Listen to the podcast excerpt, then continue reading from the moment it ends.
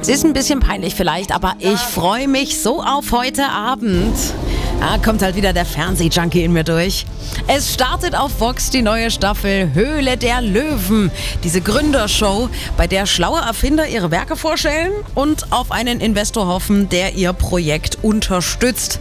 Manchmal klappt's, und die Gründer werden zu Millionären. Manchmal geht's aber auch so ein kleines bisschen daneben. Meistens, wenn sich Leute eine App ausgedacht haben. Da ist der Markt einfach schon viel zu voll, da verdient man kaum Geld damit, das ist nicht so attraktiv für Investoren.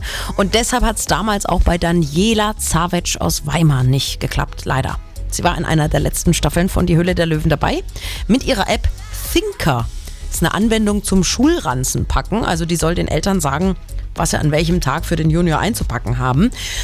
Hat leider nicht für einen Sponsorenvertrag in der Sendung gereicht, aber Daniela ist da durchaus selbstkritisch. Ja, das war von meiner Seite sehr spontan. Äh, damals hätte ich auch keine Ahnung gehabt, wie soll das oder wie, wie will das äh, aussehen, was wartet auf mich. Keine Ahnung gehabt, aber hat am Ende gut gelaufen. Ja, denn Daniela hat jetzt in Österreich einen Investor gefunden, der gerade dabei ist, diese App mit ihr weiterzuentwickeln und dann auch demnächst auf den Markt zu bringen. Ende gut, alles gut.